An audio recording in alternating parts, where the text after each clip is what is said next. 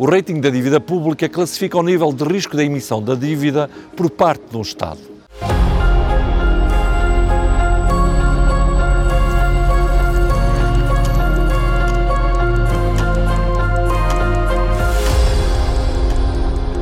Os ratings da dívida pública são calculados por agências de cotação financeira. As três principais a nível mundial são a Standard Poor's, a Moody's e a Fitch. Estas agências avaliam a capacidade que os Estados têm de cumprir os compromissos, ou seja, de pagarem a dívida de volta. Os ratings apresentam uma previsão ou uma indicação do potencial de perda devido ao incumprimento, total ou parcial, do emissor da dívida.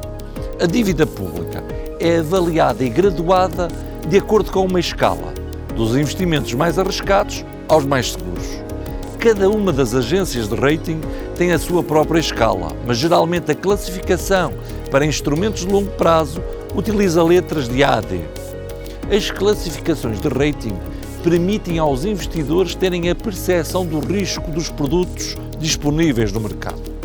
A avaliação de rating de uma dívida pública tem em consideração a situação económica ou financeira e perspectivas futuras de um país, avaliando indicadores como o volume de investimento público e privado, a transparência do mercado e a estabilidade política do país.